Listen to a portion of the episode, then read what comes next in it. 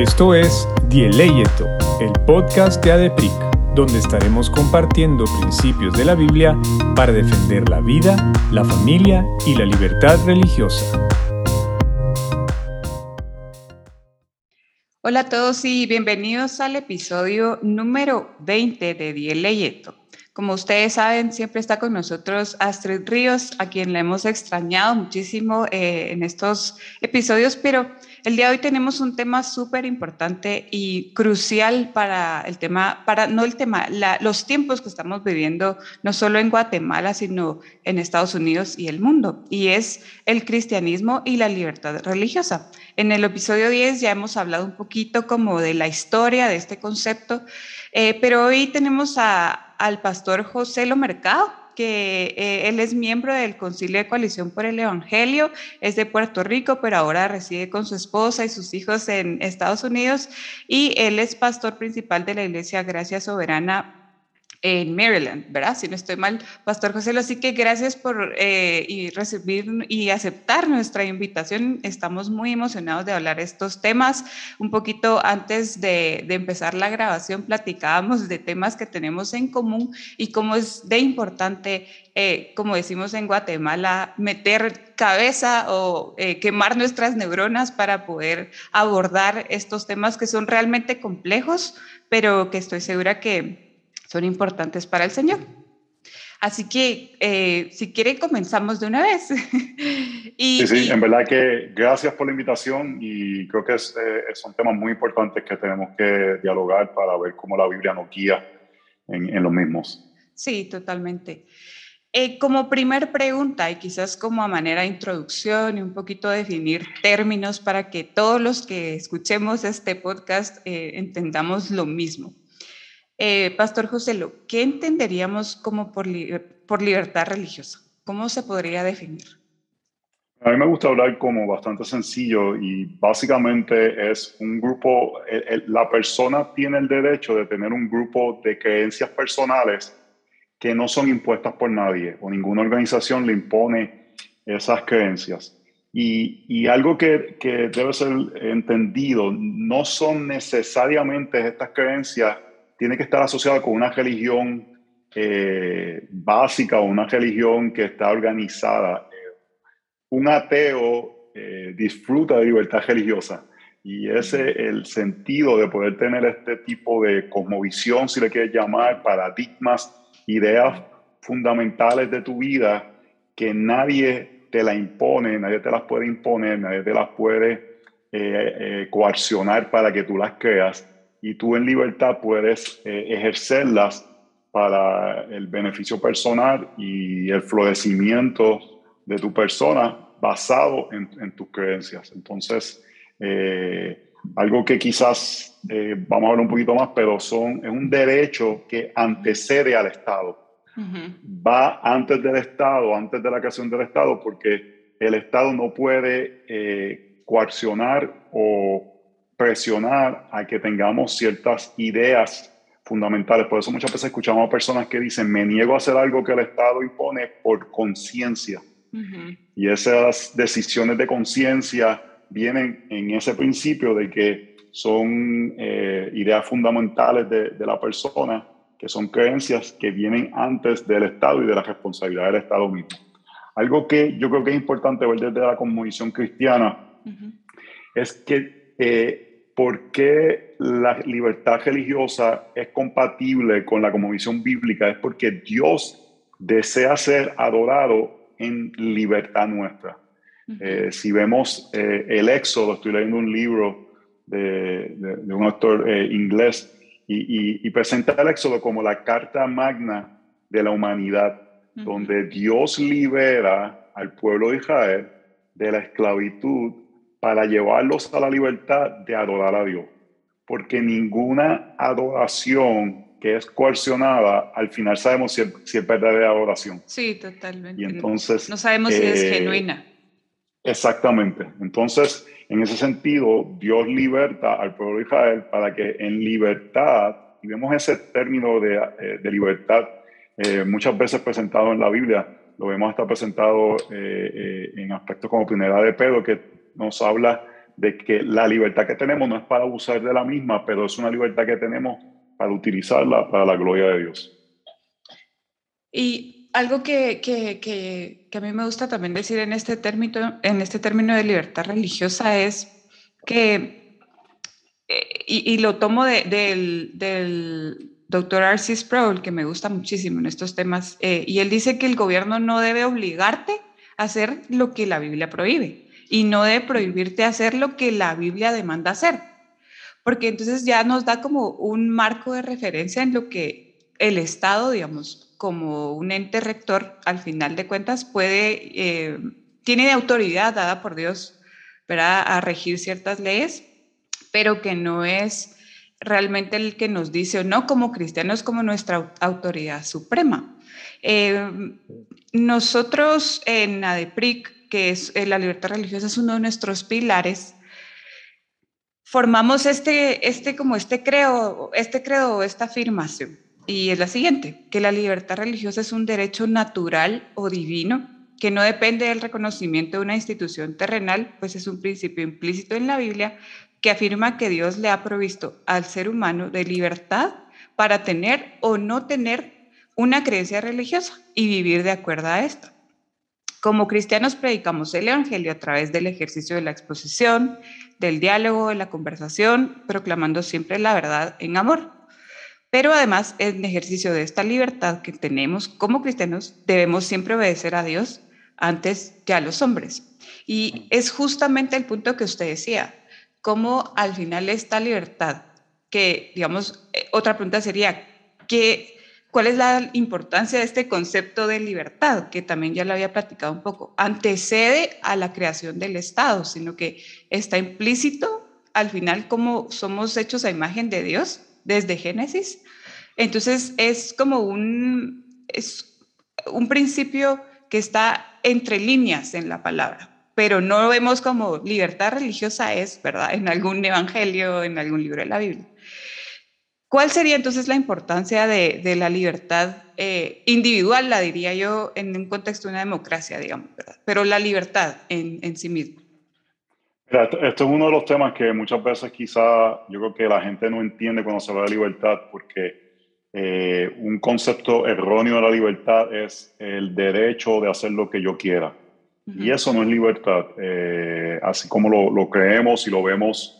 Como tú dices, me encanta que ustedes ponen que es, eh, que es, es, un derecho natural y divino, porque lo vemos en ambas formas. Lo vemos en la ley natural, que son cosas que se pueden ver simplemente al observar la creación y al observar cómo funciona el mundo, pero también sabemos que es un derecho divino que precede a la caída y está en la creación. Y algo que es importante para entender la importancia de la libertad individual es definir cuál es el rol del Estado. Yo creo que estamos en un tiempo que muchas personas no entienden eh, bíblicamente para qué es ese tal Estado y cuándo nos sometemos al Estado. eh, y hay algo que a veces es poquito complicado explicar, pero es este aspecto de derechos. ¿Y cuáles son los derechos que nosotros tenemos?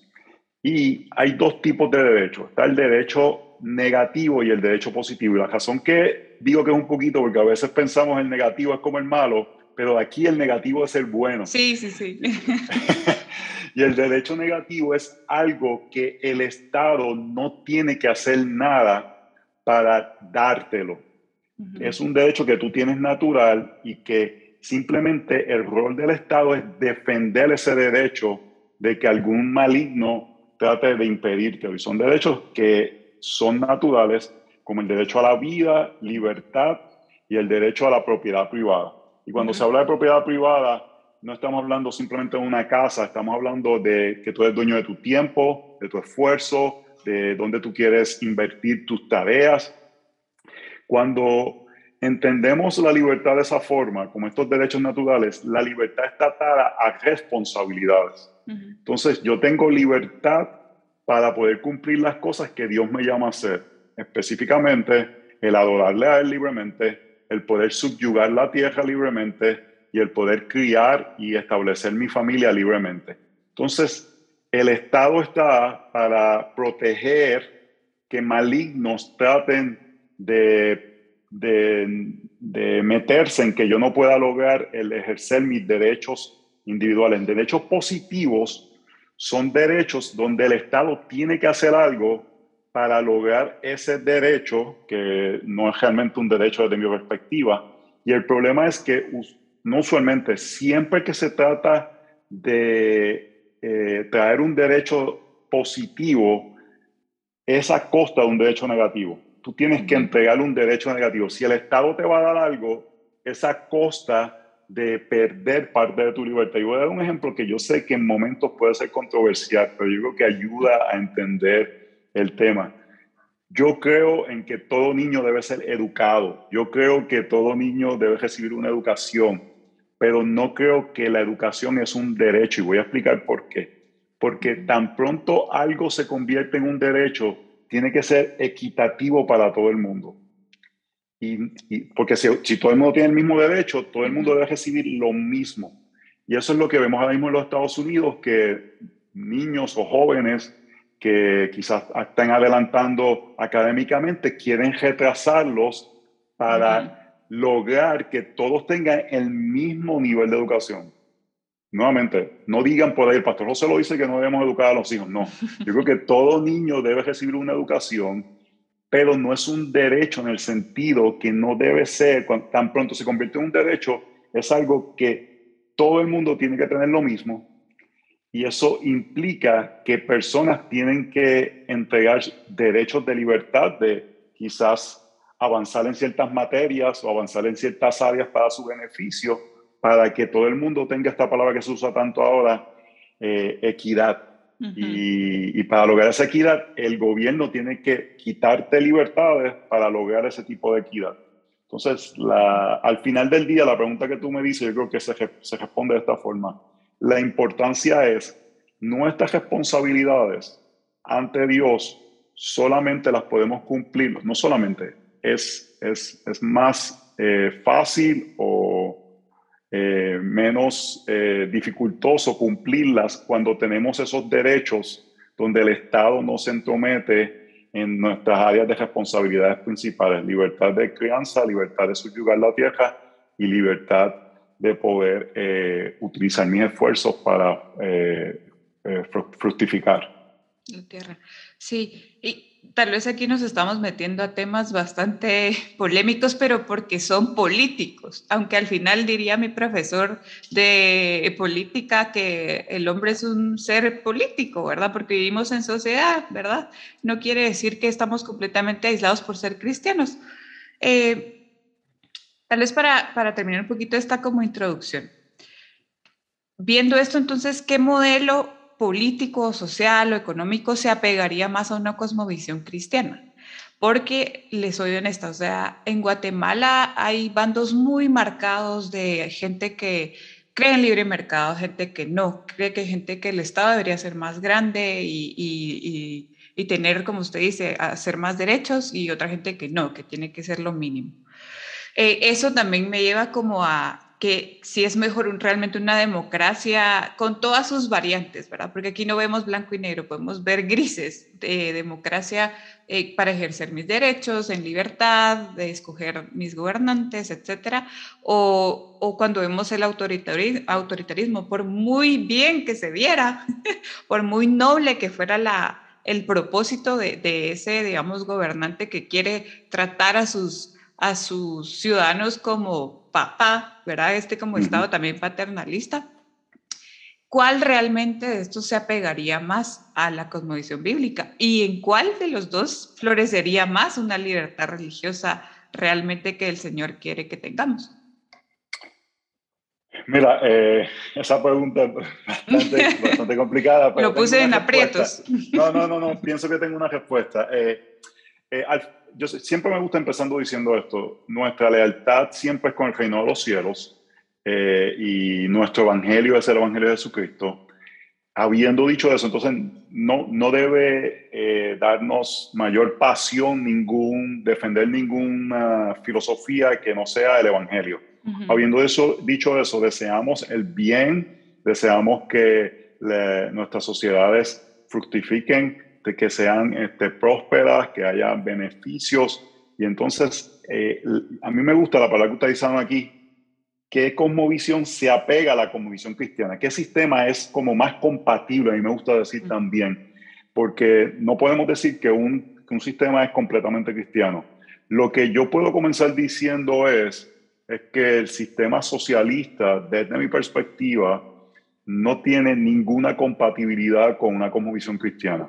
Aunque parezca bondadoso el fin, que es como pareciera distribuir, pero los medios y, lo que utilizan para promover eh, este sistema va en contra de aspectos que roban la dignidad del hombre.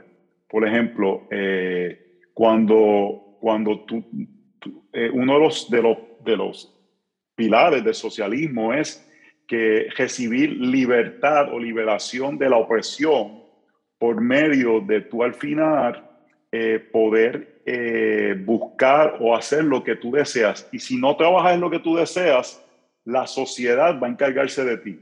Eh, y, el socialismo presenta esta realidad de los que quieren trabajar, trabajan, pero esos se encargan de los otros que quizás quieren pintar, quieren pasar el tiempo, porque la sociedad lo que está tratando de llegar a, una utopia.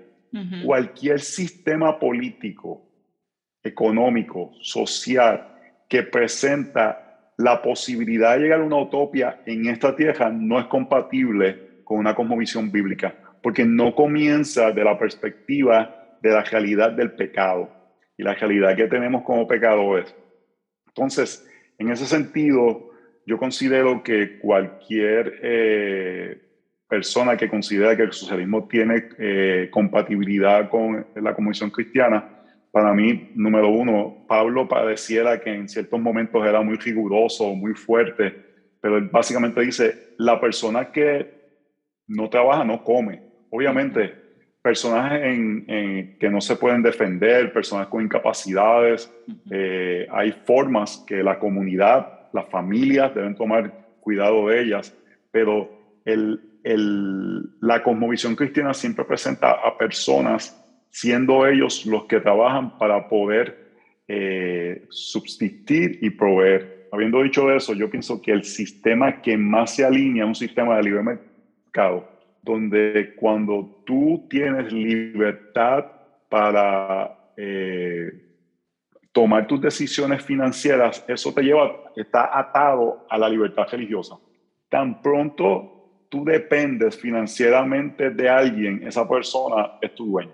Si el Estado es el que te provee todo, ellos es dueño tuyo y, te, te, pueden decir, bueno, ya tú no vas a adorar al Señor o tú vas a adorar al Señor en esta forma. Y vemos en países como China que ahora mismo ellos están tratando de cambiar la Biblia o poner ciertos mensajes de la Biblia y ciertos no y ajustar el mensaje del cristianismo.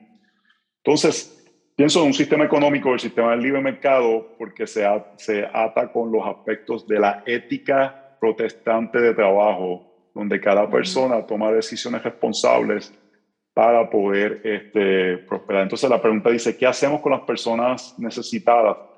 Yo creo que las comunidades tienen el, el, la responsabilidad de tratar de ayudarlas y levantarlas de la pobreza por medio de oportunidades de libre mercado, capacitándolos, ayudándoles, teniéndole misericordia.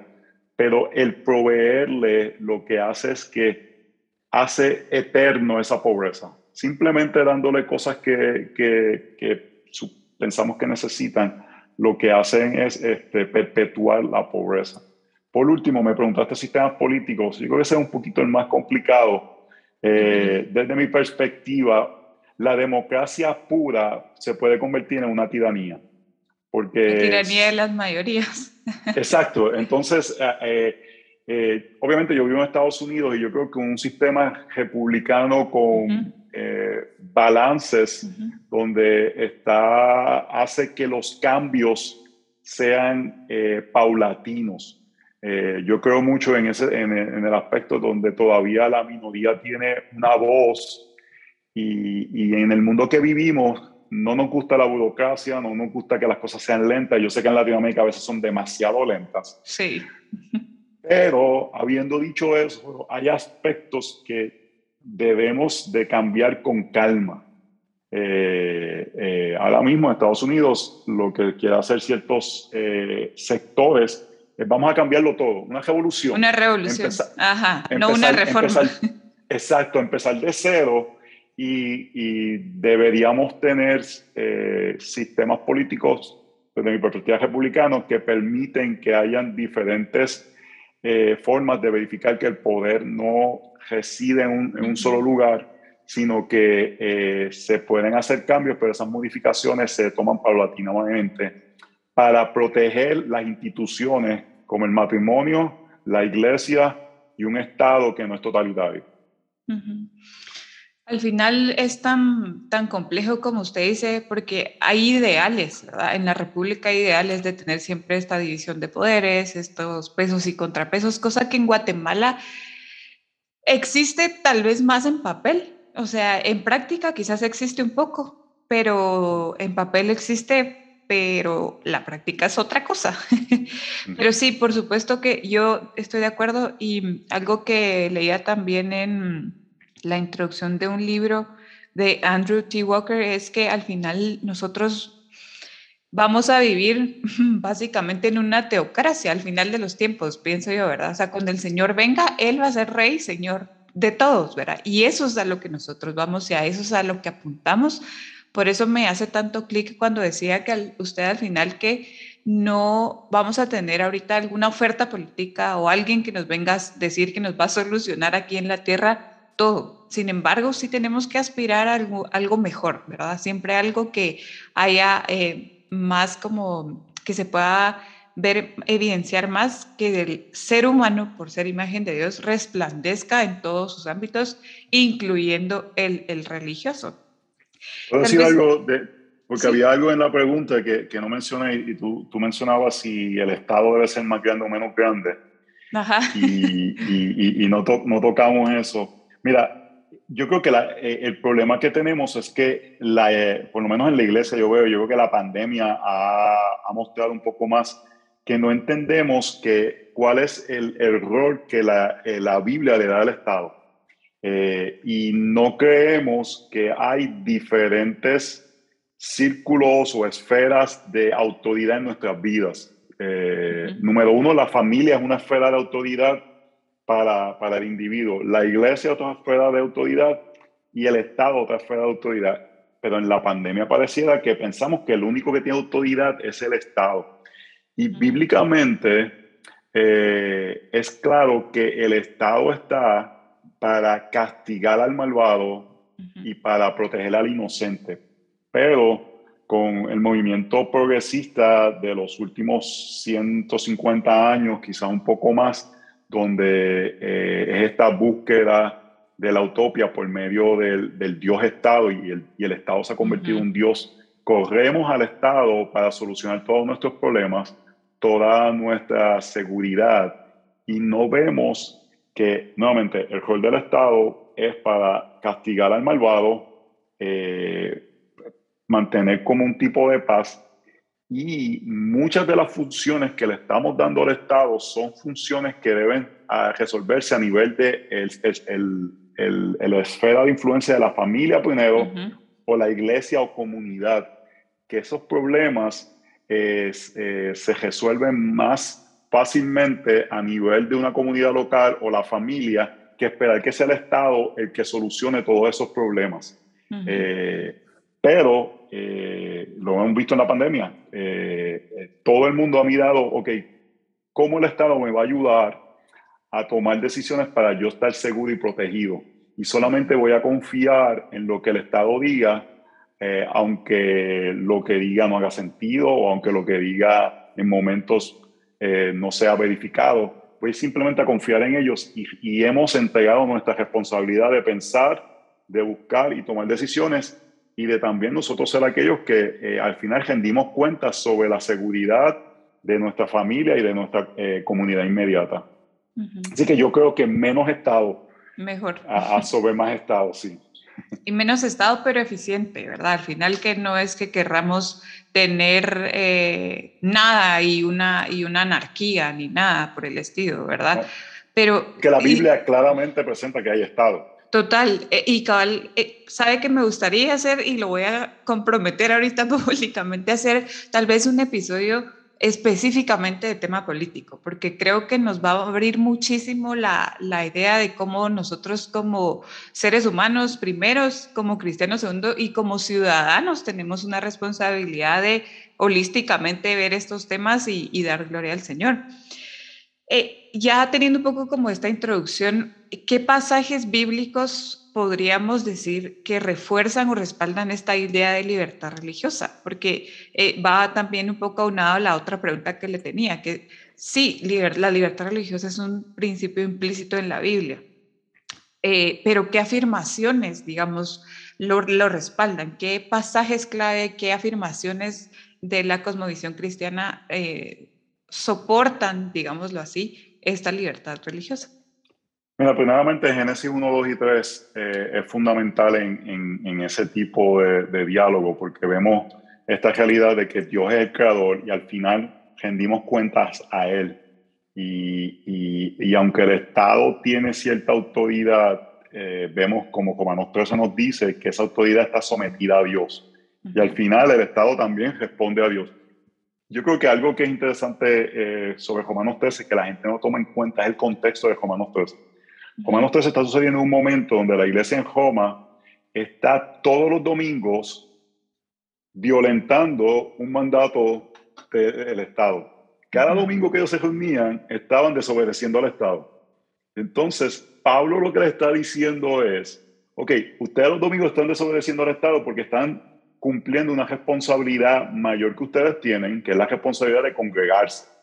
Pero no, eso no quiere decir que van a desobedecer el Estado en todas las cosas, porque hay esferas donde el Estado tiene autoridad y es entender dónde el Estado tiene la autoridad dada por Dios para someternos a Él y dónde no la tiene hay leyes que no tenemos que estar de acuerdo, que nos sometemos al Estado porque está dentro de la esfera donde el Estado tiene autoridad. Pero hay otras cosas que específicamente entendemos que el Estado no tiene que meterse y en esas áreas no obedecemos. Por ejemplo, el Estado no puede decirme cómo yo voy a criar a mi hijo. Eh, esa, es, esa autoridad está en nuestro hogar. O el Estado no puede decirme ¿Cómo voy a adorar a Dios? Eso está dentro de la esfera de la autoridad de, la iglesia. Entonces, vemos claramente, si entendemos el Jori, Hechos, obviamente, Hechos 5.29, presenta a los, a, los eh, apóstoles. En este momento no podemos obedecer al Estado si desobedecemos a Dios. Y ese es un punto donde tenemos que pensar profundamente, aplicar un poco Romanos 14 y que nuestras conciencias estén informadas por la palabra del Señor en qué áreas el Estado, aunque yo no esté de acuerdo, quizás hay taxes o impuestos que yo no estoy de acuerdo, que tengo que pagarlo, porque ese es un área donde eh, eh, el Estado tiene... Y que Jesús mismo lo, lo, lo predica, ¿verdad? Exactamente. El famoso pasaje.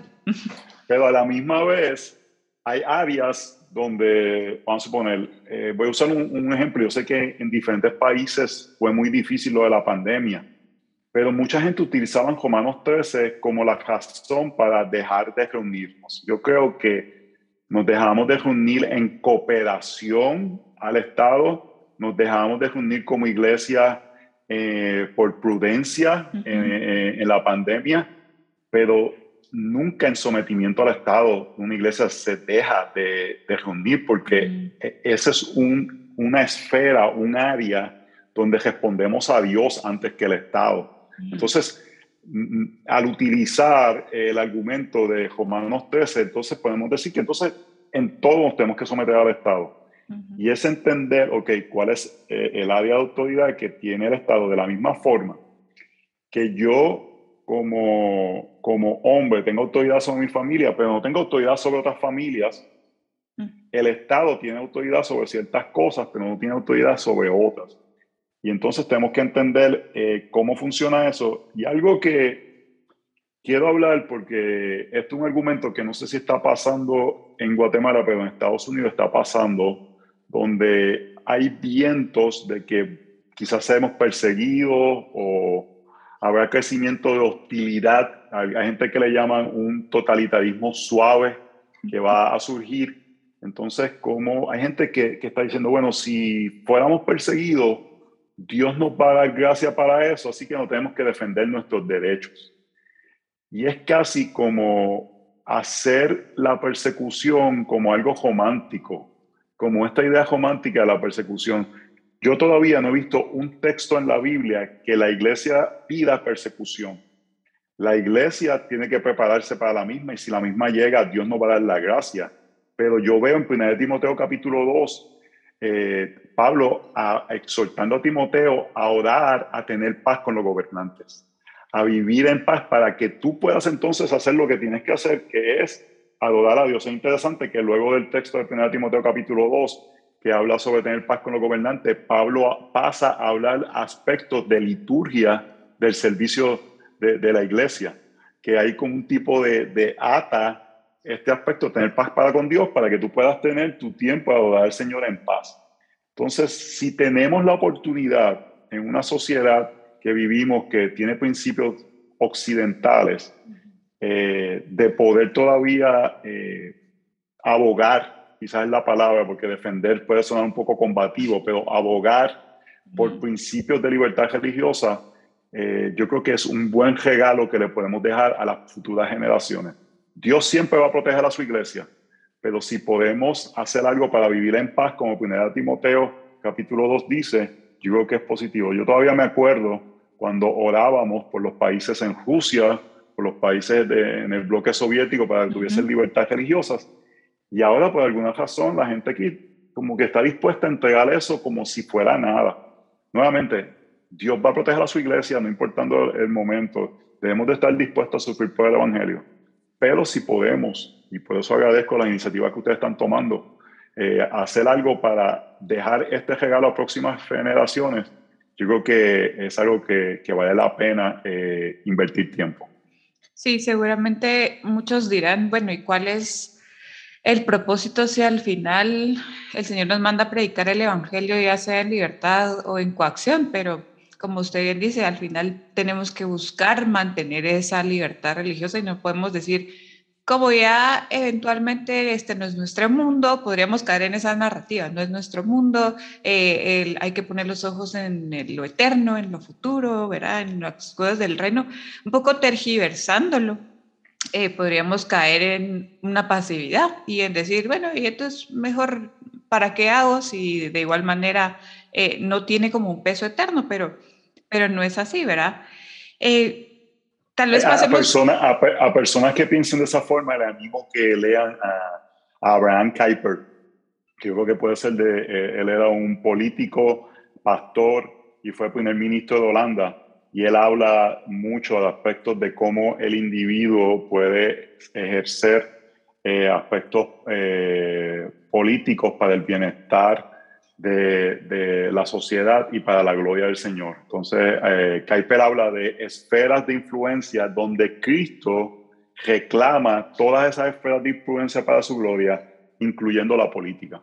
Genial, genial. Gracias por la recomendación, sobre todo porque lo, mismo podríamos decirle a un médico, o sea, o a cualquiera que no se dedique al ministerio, ¿verdad? Podríamos decir, ¿por qué lo estás haciendo si no es en teoría algo eterno?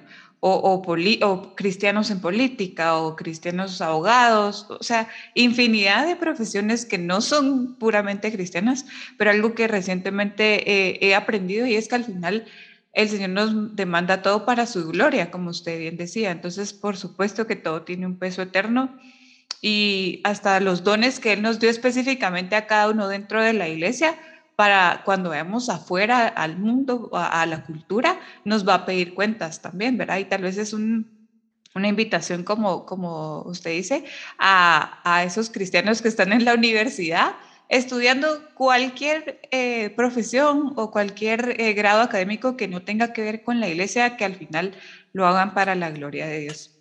Porque no Algo, algo ahí rápidamente, yo tengo una frase, yo digo, nos gusta regresar a Roma.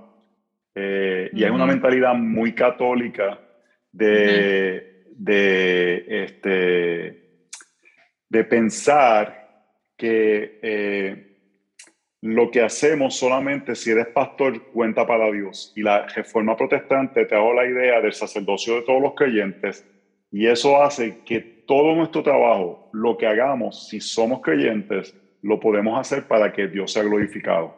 Entonces, eh, eh, todavía en Latinoamérica yo creo que eh, glorificamos o elevamos demasiado al clérigo, que es importante, tiene un rol para, para, para, glorificar al Señor, pero eso no quiere decir que la persona que trabaja en otra área no glorifica tanto a Dios en lo que hace al subyugar la tierra y mostrar aspectos de la imagen de Dios en su vida y hacerlo para la gloria del Señor. Así es completamente de acuerdo.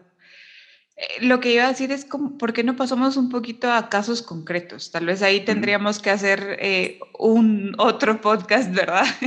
y que bueno, quizás hacemos un tipo de serie, pero tal vez un par de ejemplos, casos concretos que en Estados Unidos usted ha visto cómo se vive esta libertad religiosa, o sea, o no cómo se vive, cómo se ha dejado eh, de percibir y, casos, eh, digamos, específicamente en aborto, en el matrimonio homosexual, eh, cosas del secularismo también, digamos, ¿verdad? Que van un poco más ligados a, a tema teológico religioso. Un par de ejemplos o casos concretos que usted nos pueda decir sobre estos temas.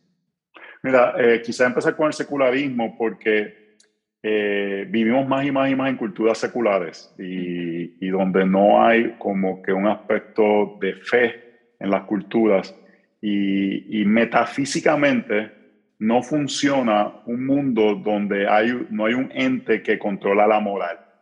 Entonces, una de las razones que la cultura occidental pudo lograr todas las cosas que logró, la cultura occidental desde mi perspectiva es un milagro, que junta eh, la lógica de Atenas con la fe de Jerusalén y se utiliza ambas para crear una sociedad donde se utiliza la razón para afirmar lo que es verdad, pero se utiliza también la fe para afirmar lo que es moral. Y, en culturas que solamente han tenido razón, como culturas eh, socialistas o eh, ateas, siempre llega el totalitarismo, pero vemos por otro lado aquellos que solamente tenían la religión siempre terminan en un lugar de totalitarismo. Y la cultura occidental juntó ambas, eh, mucho por la reforma, y aplicó esos principios donde metafísicamente funciona que tener, para que la moral funcione, tú tienes que tener un ente que controla esa moral y tú respondas a esa moral. Para nosotros que somos creyentes, ese es el Dios que creó el cielo y la tierra. Pero cuando tú tienes una cultura secular donde ahora vivimos, donde la moral es subjetiva, entonces eh, tú te conviertes esclavo de las emociones de las personas y de los vientos de, de la sociedad en lugar de afirmar en lo que es verdad. Entonces, en ese sentido, libertad religiosa no es liberalismo en el sentido de que yo hago lo que me place. Nosotros los creyentes lo que queremos es que haya eh, libertad religiosa atada a principios morales de virtud, belleza y que permitan eh, el florecimiento de la sociedad y creemos que eh, los principios bíblicos son los que llevan a eso. Por ejemplo, el matrimonio homosexual.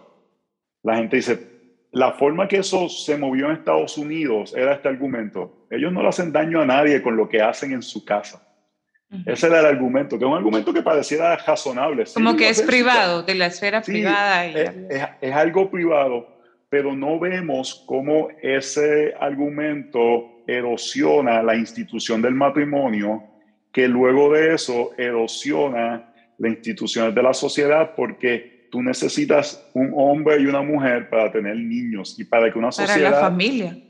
prospere se necesita la procreación. Uno de los problemas que estamos teniendo en Estados Unidos es que el índice de procreación no da para que haya, eh, se, se, mantenga eh, la sociedad.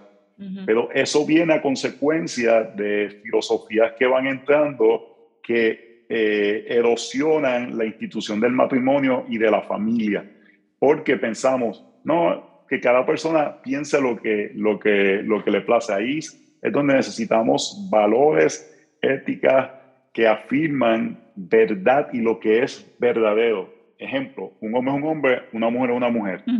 Libertad no es para negar lo que es real, porque al final la realidad va a vencer. La realidad nos va a traer a lo que es correcto. Y último, yo creo que el aborto es el tema de mayor urgencia ética y moral en, en el mundo occidental. Eh, eh, si creemos que la vida comienza en la concepción, y es lo que creemos bíblicamente, eh, en los salmos Dios dice que, que, la Biblia dice que Dios nos vio desde el vientre, nos creó. Si creemos eso, lo que está sucediendo ahora es el mayor asesinato de personas en la historia de la humanidad por medio de, de, de los abortos. Y algo principal para la libertad es el derecho a la vida. Para tú ser libre... Si no hay vida. Si no hay vida y si alguien te la quiere robar, te, te deja de ser libre. Entonces, eh, en ese sentido, yo pienso que la iglesia eh, tiene el llamado obligatorio, la obligación moral de hablar y, y, afirmar aspectos que sean contrarios al aborto, porque es uno de los derechos fundamentales que permiten la libertad. Y voy a decir algo que quizá no está en el contexto, pero a veces con ciertas filosofías que enseñamos a nuestros hijos, no les ayudamos a afirmar en el futuro conceptos tan importantes como el derecho a la vida en, por el aspecto del aborto. Por ejemplo, si le decimos a nuestros hijos, tu vida es para que cumplas tu sueño. ¿Cuál es tu sueño? Ve y lógralo logra tu sueño. Y nuevamente, yo no estoy diciendo que es bueno que tengamos metas, que tengamos ambición, que estudiemos, que hagamos cosas. No estoy diciendo eso, pero si centramos la identidad de nuestros hijos en que ellos logren sus sueños, entonces hace sentido cuando hay un embarazo en el momento no deseado y al aborto, porque lo que más se le dio peso fue al sueño y a, lograr ciertas metas.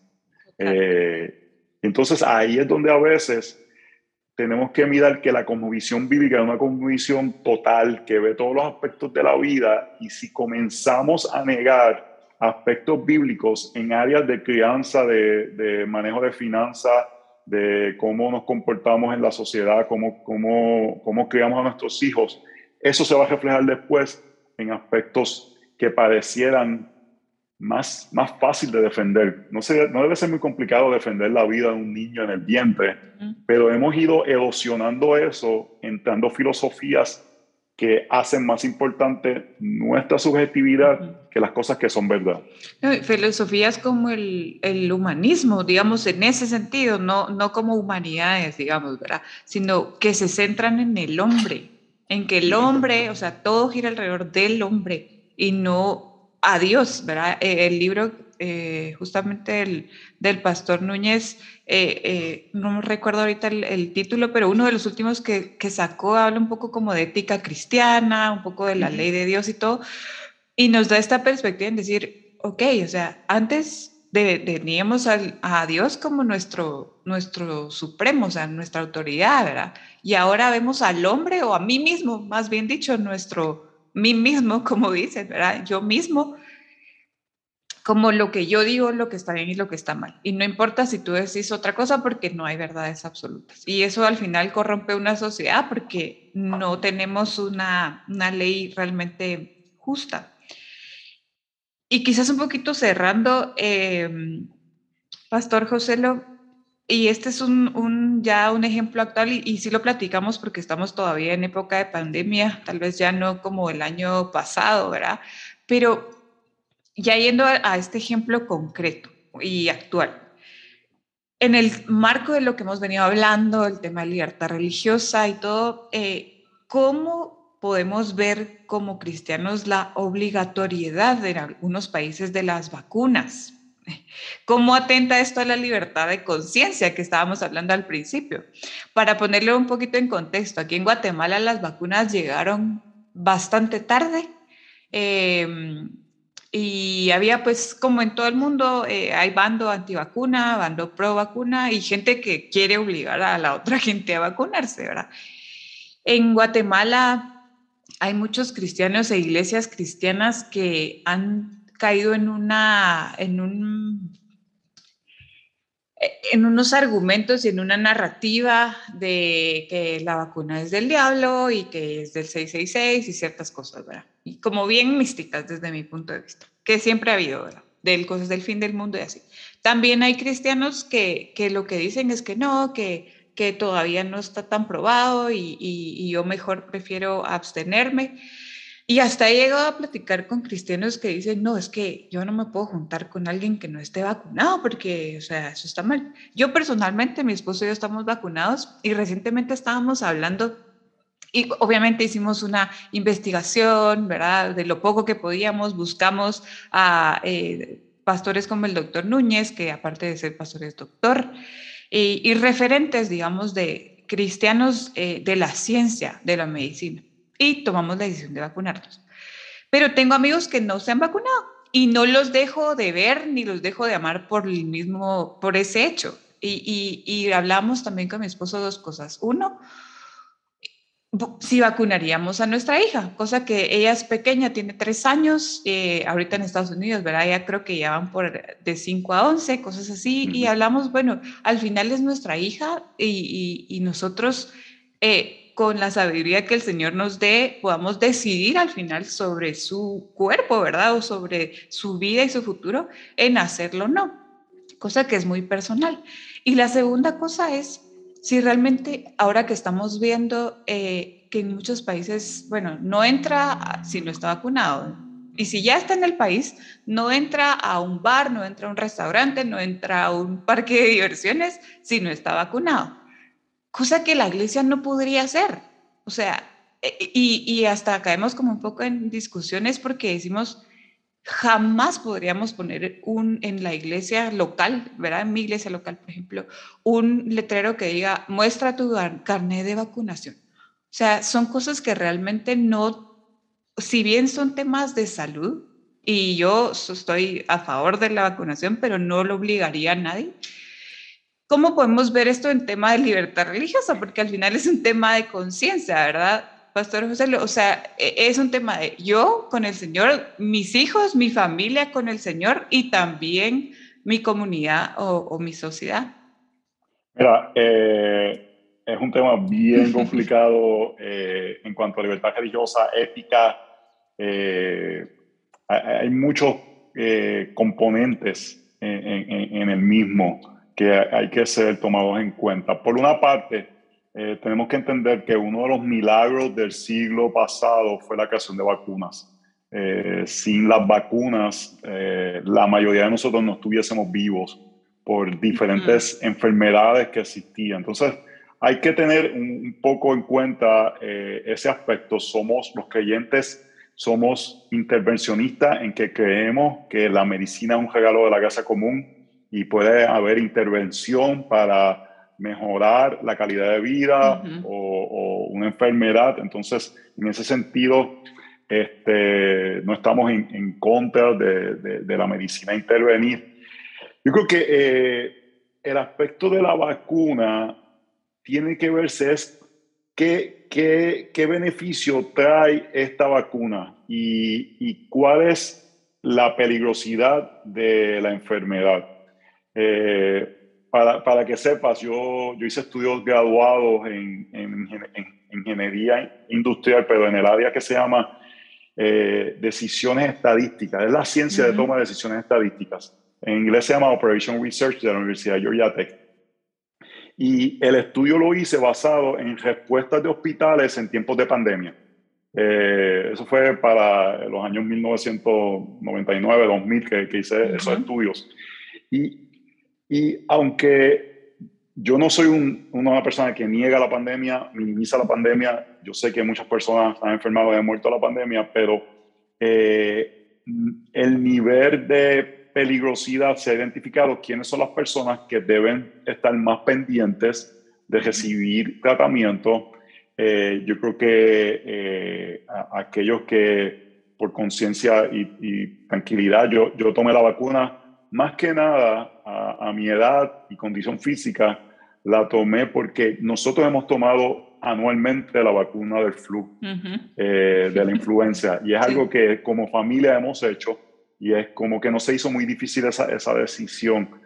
Pero esta vacuna no es una vacuna que al tú tomártela proteges a la otra persona, porque ya es claro que tú todavía te puedes infectar con la vacuna y tú puedes infectar a otra persona con la vacuna. Y eso hace que sea diferente la decisión ética, porque es más una vacuna que te proteges tú. Y es una decisión individual de cada persona si deseas esa protección. Si fuera como otras enfermedades, que la vacuna, el tú tomarla, tiene un efecto en otros, entonces ahí se hace un poquito más complicado éticamente la decisión. Pero ahora mismo, básicamente donde estamos en la pandemia con esta vacuna, es que tú la tomas más para protegerte tú, bajar las posibilidades de ir al hospital, bajar las posibilidades de tú morir de, de la enfermedad. Por ejemplo, los niños pareciera que no hay un beneficio mayor de que un niño la tome porque eh, las posibilidades de morir de COVID quizás son, mayor, son menores que recibir la, la, vacuna. Son cosas que uno tiene que seguir leyendo, buscando estudios, eh, este, estudios responsables. Pero desde mi perspectiva, una vacuna como esta, que es más para la protección de uno, sería poco sabio del Estado hacerlo obligatorio de que alguien se pusiera algo en su cuerpo cuando es una decisión donde alguien puede tomar la decisión de protegerse y si él se protege, pues no tiene que estar preocupado si la otra persona se la pone o no se la pone, porque ya tú tienes la protección. No, no es una vacuna como otras enfermedades en el pasado que hacía un efecto el que tú te la pusieras o no. No sé si, si hace un poquito de sentido eso que estoy diciendo. Y, al final, eh, este, yo pienso que nuevamente, eh, por, por, por, lo que es, es una decisión de conciencia. Una iglesia no creo que debe estar haciendo el trabajo del gobierno de verificar si personas están vacunadas o no. Por ejemplo, en, en nuestra iglesia local, aquí habían mandatos de máscaras en momentos y personas pueden pensar diferentes. Yo le dije a la iglesia, yo no voy a estar detrás de personas a ver quién se pone la máscara y quién se pone la máscara, porque ese no es mi trabajo. Ese no es mi responsabilidad como pastor. Mi responsabilidad como pastor es predicar la palabra del Señor y no voy a estar de policía de personas dentro de la congregación. Eh, obviamente, siempre animaba a pensar en el momento donde estábamos, cómo servir a otros. Eh, sí, eh, pero ese, ese argumento se puede convertir en un tirano también. Hay que tener cuidado porque el que siempre dice, no, pero piensa en el otro. Piensa en el prójimo. Pero tampoco, exacto, eso se puede convertir en un tirano porque hay momentos que no podemos hacer cosas que nuestra conciencia no nos permiten. Aunque pareciera que lo, lo, que sea es para amar a la otra persona. Entonces, en ese sentido, uno tiene que ir delante del Señor, orar y con conciencia tranquila tomar las decisiones que uno crea que son sabias delante del Señor, especialmente en donde estamos. Por último, yo creo que un principio que debe guiarnos es el principio de la prudencia. Ser prudente en la toma de las decisiones relacionadas con esto. Obviamente, muchas vacunas cuando fueron mandadas habían pasado más de 10 años en el mercado antes de hacerle un mandato. Y eso es algo que todavía aquí no ha sucedido. Entonces, eh, cada persona debe de examinar sus riesgos. Yo viajo mucho, entonces se me hace más fácil la vida si tengo la vacuna porque tengo que cruzar muchas fronteras. Eso es parte de lo que influenció mi decisión. Pero entonces para mí, mi familia era prudente ponernos la vacuna, pero quizás una, familia que son, tienen eh, historial de alergias, quizás si no están en un grupo de personas que tienen eh, tanto peligro con el COVID, quizás sea prudente no tomarse la vacuna hasta que haya más estudios. Y ahí cada cual vivir en paz, vivir en amor el uno con el otro, eh, eh, y especialmente en la iglesia, yo creo que no debe haber un sentido de hacer el trabajo que, que tiene que hacer el Estado. Exacto. Que al final cae en lo que estábamos hablando al principio, un poquito esa no, no, no me gusta decir solo separación de iglesia y Estado, pero como no entrometerse uno del otro o no, no, no como fusionarlo un poco, como que al final sabemos que, que no es lo, lo bíblico.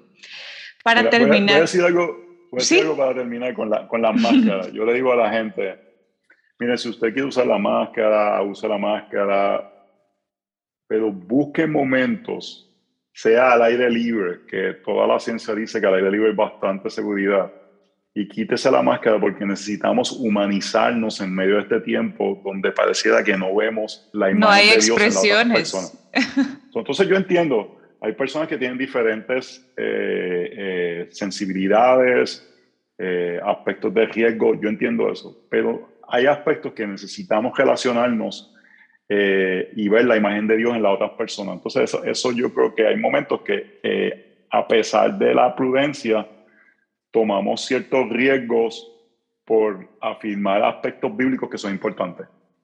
Sí, completamente de acuerdo. La verdad que es al final aplicar la prudencia, como usted decía. Y, y para terminar, Pastor Joselo, eh, digamos, para concluir un poquito este tema del cristianismo y la libertad religiosa, que, que es nuestra base y es cómo nos da esperanza el Evangelio en este tema de libertad religiosa, porque al final nos pueden decir, sí, hay que defender el principio, pero, pero no es lo más importante. Sí, ya sabemos que predicar el Evangelio es lo más importante, vivir el Evangelio es lo más importante, si es que no siempre podemos hacerlo, digamos, en un grupo o, en un, o no, no somos pastores, no somos diáconos o, cualquier cosa, pero ¿por qué es importante? Y aún sabiendo eh, que realmente el mandato de predicar esta verdad que creemos eh, en Cristo realmente es superior, no importando si hay o no libertad. ¿Qué esperanza nos da al final el Evangelio? Mira, número uno, el Evangelio nos dice que la razón que adoramos a Dios es porque el Evangelio nos ha dado libertad. Y, este, Martín Lutero escribió un, un pequeño panfleto sobre libertad religiosa y él habla de eso, él habla de que la razón que la libertad religiosa es importante es porque eh, refleja la libertad que tenemos al ser eh, libertados por el Evangelio, de la esclavitud del pecado a poder servir al Señor. Entonces, entender que es un principio que refleja el deseo de Dios, así como liberó a Israel, nos liberó a nosotros del pecado, y esa libertad es para eh, utilizarla para el avance del Evangelio. Habiendo dicho eso, si tenemos que vivir eh, un eh, estado hostil o un estado que persigue, como quiera vamos a ser libres porque hemos sido libertados de la esclavitud del pecado. Pero eh, para mí, segunda, de Timoteo capítulo 2, y lo voy a leer, nos muestra el deseo que debe tener todo creyente de experimentar libertad y cómo eso es para el beneficio del avance del Evangelio. Dice, eh, exhorto pues ante todos que sean rogativas, oraciones, peticiones y acciones de gracia por todos los hombres, por los reyes y por todos los que están en autoridad, para que podamos vivir una vida tranquila y sosegada con toda piedad y dignidad. Porque esto es bueno y agradable delante de Dios nuestro Señor, el cual quiere que todos los hombres sean salvos y venga el pleno conocimiento de la verdad. Está diciendo que oremos eh, y una de estas oraciones es para que, por los reyes, para que tengamos una vida tranquila y sosegada, para que ellos nos den libertad. Y es interesante cómo el texto rápido lo alta con la salvación de todos los hombres.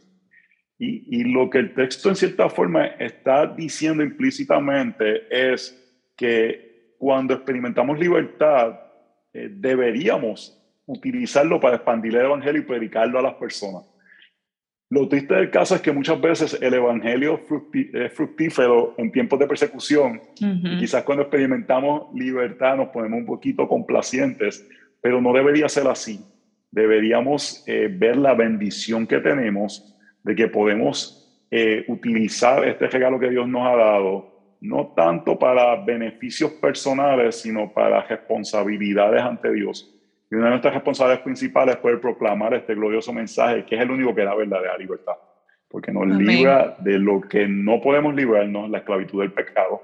Nosotros no podemos, eh, podemos por medios políticos, sin el Evangelio, lograr cambios sociales. Sin el Evangelio no puedo librarme del pecado. Y Cristo dio su vida para que tengamos esa libertad.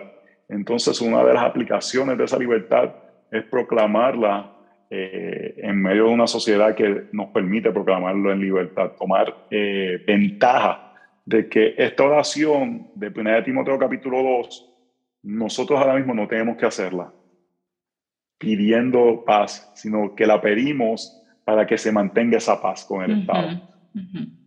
Cosa que tenemos que valorar muchísimo y al final, como, como usted decía, animar a estas generaciones que la valoremos, que la apreciemos y que sigamos eh, apoyándola, defendiéndola en la esfera en la que Dios nos ha puesto, ¿verdad? Así que gracias, Pastor Joselo, por su tiempo, gracias por su apertura y sobre todo por expresar también y articular también estas verdades que como cristianos también nos atañen y que yo sé que va a ser para edificación de todos. Así que espero que haya una próxima eh, con muchos temas que sé que tenemos en común. Y muchas gracias y gracias a todos por vernos y escucharnos. Bendiciones. Te esperamos en el próximo episodio. No olvides suscribirte. Síguenos en nuestras redes sociales como ADEPRICGT y para más recursos visita nuestra página adepric.org.